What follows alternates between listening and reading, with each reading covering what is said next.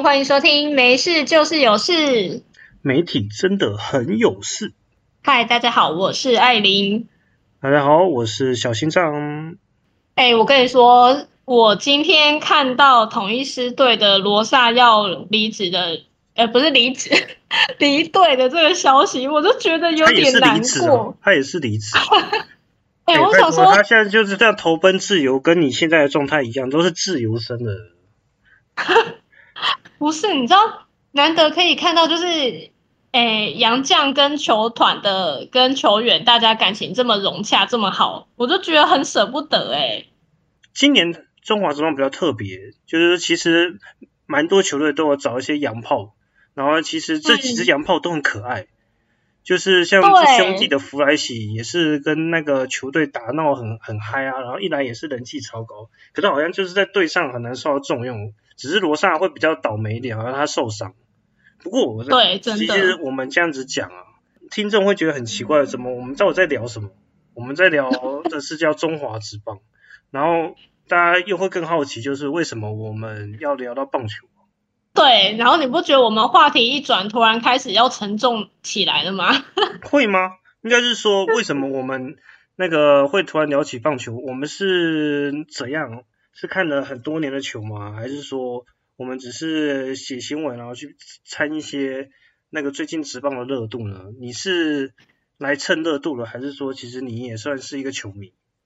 我跟你说，我其实老实讲，我小时候没有在看棒球，我就是只看那种超级大全世界赛事的那种，像奥运啊，然后什么经典赛那种之类的，我才会看。那如果是台湾自己。国内的那种宗旨啊，我其实小时候完全不看诶，就是那我因为我记得我小时候好像国小还是国中那一阵子，就是我们中指非常的红，然后呢，身边的同学大家都会一天到晚在那边聊说他是那个象迷啊，还是他们支持魏全龙啊什么之类的，就小时候其实非常红，但是我一个都听不懂，我他们没在讲不管什么球员之类的，我没有一个是认得的，我小时候完全不看。然后我是一直到长大，就是在大学的时候加入我们系上的垒球，哎，那叫什么系垒？对。然后我那个时候就是加入之后，我才开始慢慢的回来看球赛，所以我其实看球的资历没有到非常的深。哎，那这样的话，你好像你应该是看球有超过十年吗？哎，不是啊，你这样子一讲，人家就知道我现在差不多几岁了。好，那没有啊，反正我们听起来就还是年轻人。不过要比看球资历好了，就是说小心脏，我本人呢，我本身虽然说可能没有那么强的心脏，但是我本身就是很喜欢看很多运动比赛，去享受那个刺激的感觉。然后谈到棒球呢，哦，我就真的是真的是资深资深到不行的那种球迷。我从哪时候开始看呢？应该是从小学五年级吧。那时候有个那个很大的一个杯赛在台湾比，然后表现还不错。那时候就是世界杯棒球赛，然后那个陈金峰在季军赛双响炮日本的时候，哦，那时候全部的同学都很嗨，但是我那时候真的也是不懂到底是是什么东西，然后大家都在嗨什么。可是就刚好是那一年，我好像稍微有一些认知之后，我就开始看球了。开始看球之后呢，诶，不知不觉应该是快要二十年，哦，超资深。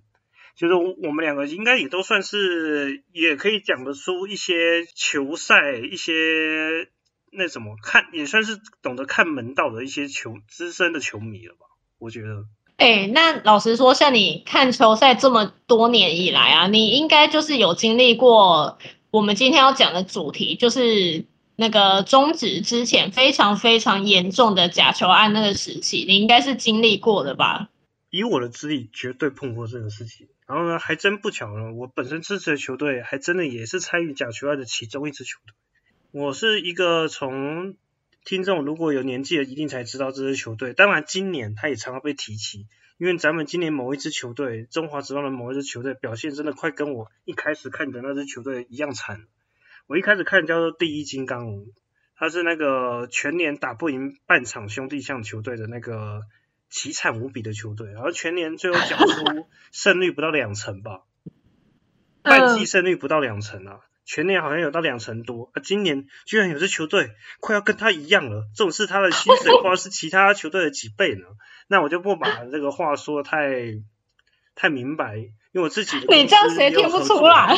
我自己的公司也有跟这个球队的一些相关的事业体有合作，不好意思讲太明白啊，真的真的。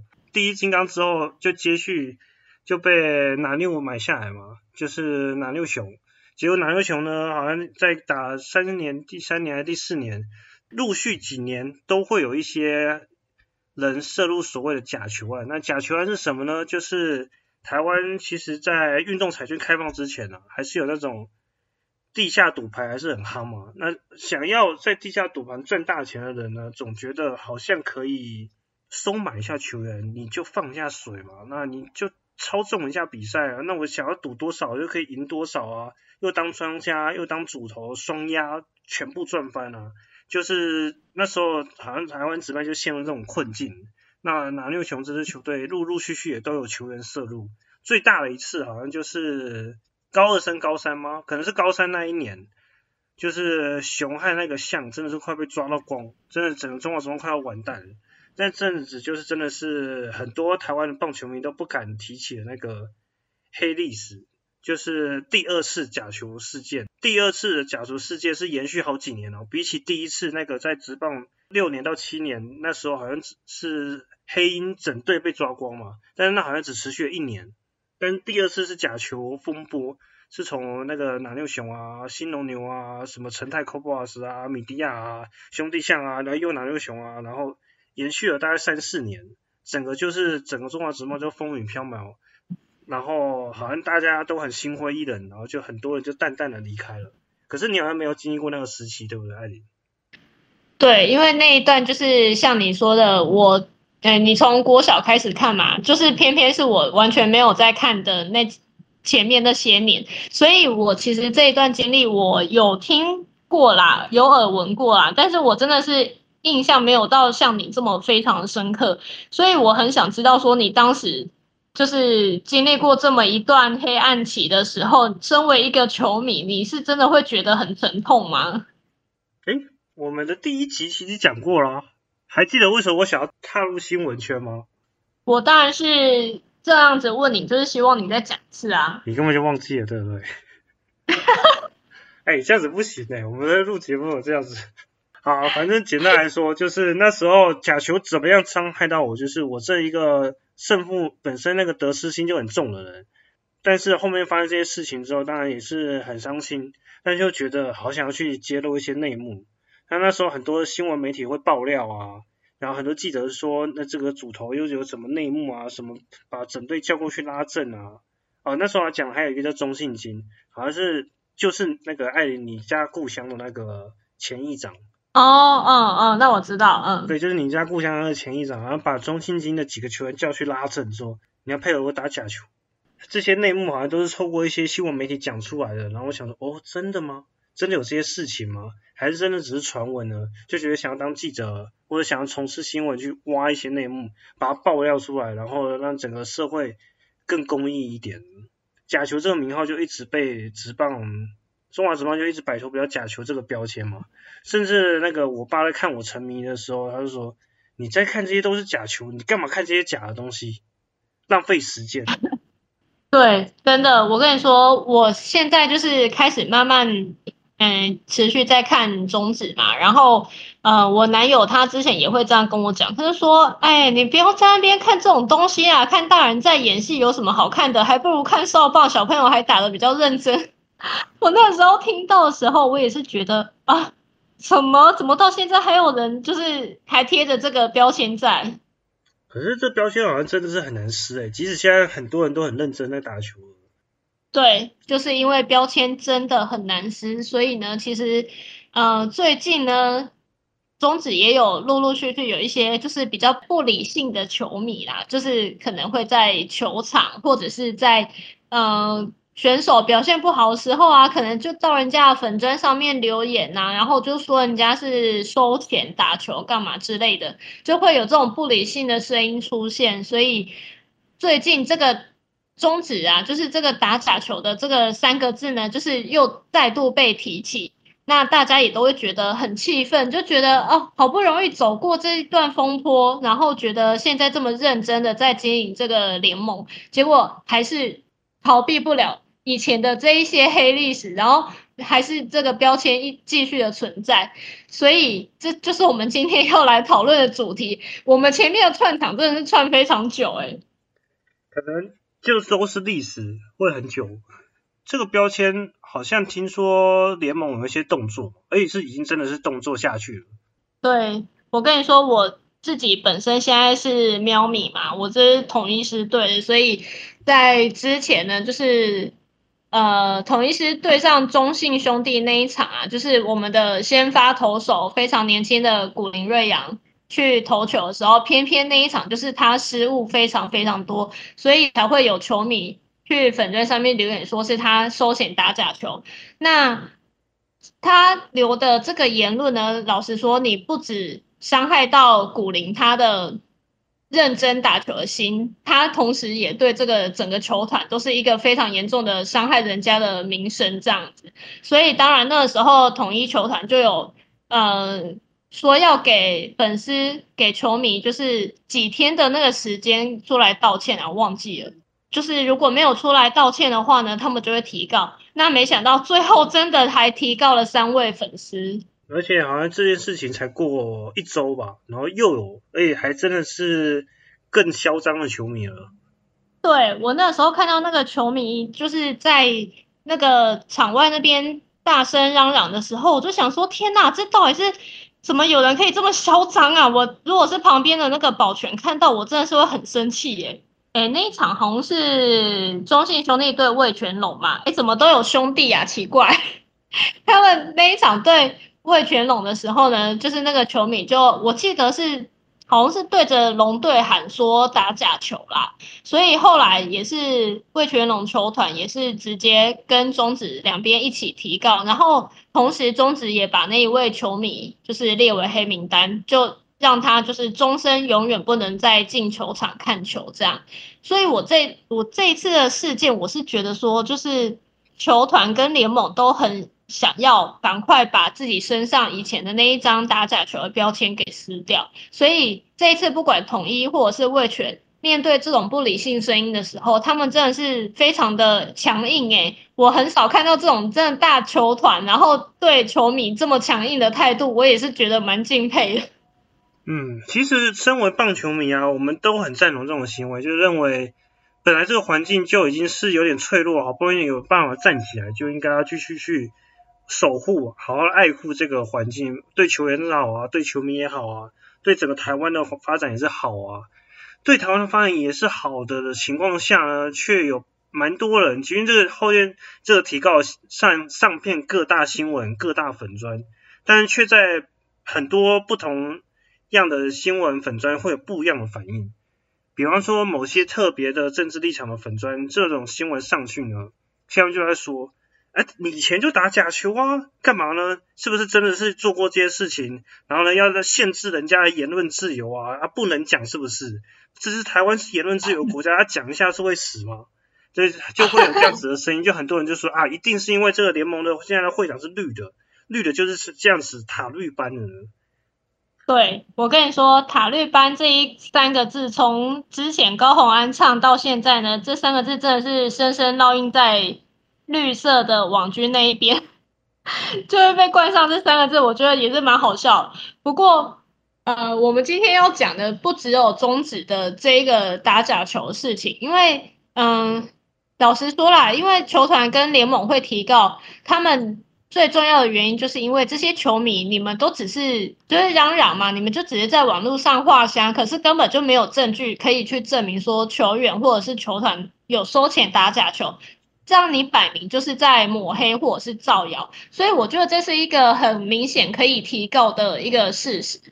不过呢，针对哎，我记得我们上个礼拜好像有讲到那个 Netflix，就是他们的迷因梗图嘛，在讽刺民众。强买快筛的乱象，然后那个时候呢，就被比较偏绿色的网军们呢，大家哎，也不一定是网军，还有有一些是认真的粉丝们，就是可能大家就会留言，然后去批评说，哎，怎么可以这样子啊？你这样也是在那个造谣啊！然后现在明明就是买得到快筛的啊，怎么可以这样讲？然后就去逼人家道歉嘛。所以我那个时候其实看到这些东西的时候，我也觉得，哎，立场不同的时候，真的是两边的论述声音差很多。就像你刚刚说的，哎。那个跟绿色相反的另外那一边嘛，我们就只称就是泛蓝那一边的，他们的新闻的媒体或者是粉砖就会说，哎，你限制人家言论自由是不是？为什么不能讲？同样的道理，Netflix 那时候在骂那个抢买快筛的这一件事情的时候，绿色那边的网军就开始护航，结果泛蓝那一边的网军就开始觉得说，哎，为什么不能讲快筛买不到是事实啊？我觉得这真的是非常明显哎。嗯，可是比起 Netflix 事好像还是小，最近有件事更大哦。对，最近这个呃艺人郭彦均，哎，我不知道大家知不知道他。结果我最近看到这个郭彦均人气最高，然后大家讨论度最高的时候，竟然是因为他在他的脸书上面 po 那个跟医护就是。呃，聊天的对话截图，然后呢，上面写说看到这么多孩子就这样走了，然后点点点点点点点这样子，然后我那个时候想说，哎，怎么到现在竟然有人会去他的那个粉砖上面看他写的什么字，然后分享出去，然后引来那么多各方的踏法，这也是蛮厉害的。我没有想到说以他现在的这个人气嘛，可以吸引到这么大篇幅的文章。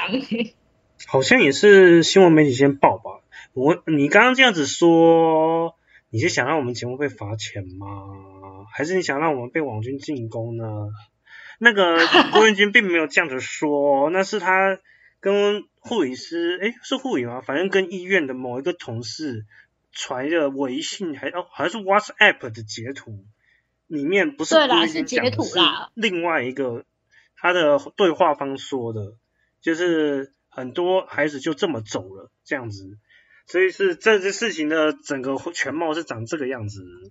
但是很多人好像就看到这个事情之后，就很就会，因为现在其实现在台湾就是一个防疫的，其实真的进入一种好像有点严峻的状态。老实讲是真的啦，因为目前每天的死亡人数都破百人，然后真的有。哇，我这样子，我们会不会被罚钱呢？还真的还是有儿童就真的确诊走了，然后有双位数的，目前已经有超过双位数。对我们讲的是真的吧？艾琳，我们讲的是真的，我都要怀疑认知作案下，我们讲到底是不是真的？对，所以这就是我们今天要讲，就觉得说，哎，如果我们觉得。球迷就是乱讲人家打假球，这算假消息的话，那呃，针对郭彦军，甚至是之前的 Netflix，就是在讽刺这一些现象的这些东西呀，嗯，那他们的这一些作为也算假消息吗？这边因为没有很明确的指出什么，这个时候就是很悬的一件事情。如果你立场不同。你的对于这件事情认定的真假的价值观反而会受到影响对，所以我刚才会说蓝跟绿两边的粉丝或网军们就是讲出完全不一样的事情。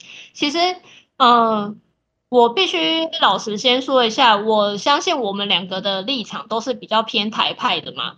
但是我们两位在看到这一次的事件的时候呢，就会觉得觉得有一点。我不知道这算不算护航诶，如果讲护航，是不是会被骂？就觉得好像呃比较偏绿的这一边的网友们讲话有一点太过度了。因为像我个人也是觉得说，那前阵子民众确实，尤其北部地区要买快筛，真的是排队排很长，就是买不到嘛。那那个时候就真的也有这个现象。当然，可能那个 Netflix 的小编。在抛出那一张梗图的时候，这个现象已经好很多了，甚至是已经没有了，都买得到。确实，那但是你不能说他是恶意想要造谣，或者是恶意想要抹黑。其实我相信那个小编应该是没有这种心，他只是想要做一些就是讽刺时事、好笑的东西出来而已，他没有那个恶意。那你不能说因为现在没有这个状况，之前就没有这个现象，所以我觉得也不用这样子去攻击 Netflix 的小编。那这一次郭彦军的事情也一样，因为我相信以郭彦军的角度来讲，他确实只是想要分享一些，就是他觉得医护朋友们非常辛苦。那大家可能就是要对他们态度好一点啊，比较有礼貌一点，这样。我觉得他的用意也只是在这里，就是并没有想到说什么要去造谣的这一类的东西，所以我觉得他被出征，老实说，我自己也是觉得很无辜。可是如果按照那个喊打假球就提高了逻辑的话，很多的。那个意识形态很强烈的，很那个在意这个政府的形象，认为这个政府是很好的，其他来攻击政府人都是抹黑，都是对整个防疫的危害，都是让台湾的防疫更受到创伤，然后制造社会的动乱。他们也可以用这种方式说，我当然要找他负责啊，他把话讲清楚啊，那么讲不清楚当然就要告啊，当然就要有法律诉讼啊，甚至政府一开始好像真的也想要对。相关呐，他们最后面的说法是，我们其实没有真的要对周郭彦军怎么样，但是呢，好像有人去刻意渲染郭彦军的话的人，我们要对他怎么样？对，其实好像逻辑他们也会说，这是我的言论自由啊，就像韩达讲就说这是我的言论自由啊，那怎么办？对，但是我我觉得这两，我觉得这两边有一个差异点，是因为你你指控人家打假球，你必须要有证据嘛，但是。以郭彦军 po 出的那一张截图照片来看，它上面写的是很多孩子，他并没有，就是我觉得啦，就是他用很多这个词，其实比较有模糊地带存在，就是他并没有确切的指出是哪一家医院或者是哪一个地区，然后死了多少个小孩，死了多少个孩童，他没有这样讲，他只是觉得很多。那因为很多这个词，老实说就是。我觉得是可以很主观定义的，就譬如说，你如果真的是，呃，就像有一些网友说的，我如果今天这件事情发生在我家，对我而言，如果我因为一个小孩子确诊死掉了，那对我而言，他一个就已经够多了。那更何况现在全台湾还有其他家庭可能也面临到一样的问题，所以如果以这么主观认定的方式来讲，他讲很多，其实我觉得并没有错，诶所以我觉得，确实我自己的立场，我觉得不能说要怪到他头上。我觉得我真的是觉得他蛮无辜的。那很多出征的人就会以那个像为什么告我那个琼一样说，你在对那个环境造成伤害，我们整个防疫大环境是不能被任何的这种危言耸听影响的。他用这个逻辑来跟你说话怎么办呢？危言耸听，对啊，也是可以啊，他可以提告啊，啊，只是说提告会不会成立，这是另外一回事啊。所以其实所谓的法律对于言论到底是要用到尺度到怎样，我们用我这个，我们身媒体身为媒体从业者，好像有些以前曾经听过啊，就是说一些媒体的前辈说。你在当媒体的时候有被提告，就是一个光荣的印记。因为对他们会觉得说你有被提告过，就是代表你写的这篇文章有人看，而且确实可以引起一些不同的回响之类的，所以会觉得说，嗯，那是不是代表你其实写这篇是蛮成功的？这样？那这样子是不是这种状态，媒体其实反而是？社会有乱源呢。好，老实说，郭彦军这篇文到底有没有真的是引起骚动？可能在一开始社群有一些骚动吧。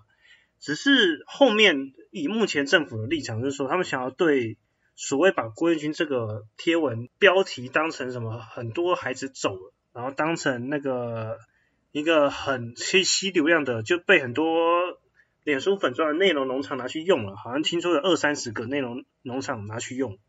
然后政府好像就要针对这些去找茬，可是其实以我这个关注没那个网络运作，然后有做过一些行销的人来讲呢，去找那种农场的茬，实在是蛮蠢的事情。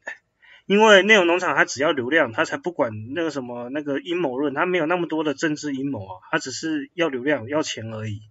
然后他们会转载的东西绝对不是他们自己写的，一定是他们用了哪些东西的报道啊，或者哪些地方的贴文，然后加以的把它发布出去。那这些内容农场好像二十个都是用郭彦军这个贴文嘛？那他们是直接用郭彦军的贴文吗？不是。他们这个内容农场的标题呢，通通来自于一家媒体，叫做 ET Today。所以搞半天，其实背后元凶是 ET 呀。哎，你这样说元凶吗？不对，我觉得也不是说元凶，就是其实这媒媒体真的是容易闹事，也就在这边啊。因为我记得郭彦军这篇贴文最早好像真的最早是 ET 写的。那第二块跟的是什么？好像听说是三立吧，然后第三块跟的好像是民视吧。那接下来呢，可能 TVBS 啊、联合啊，然后全部都跟出来了。但是呢，每一家媒体在对于这个新闻用的标题啊，角度就不太一样了。ET 他用了这个东西，就会把很多孩子走了放到标题，这也是内容农场用进来的。然后三立好像也用了有点类似的。自由和那个民事呢，就相较之下缓和很多。他们也是要报道郭文君这件事情，但他们标题是写很沉痛，呼吁那个医护应该要解压。这些都早于那个内容农场开始发文之前。那为什么不找这些媒体的麻烦呢？是不是有些媒体他其实报道并不会让对政府造成伤害，所以不找他们麻烦呢？这是不是很微妙呢？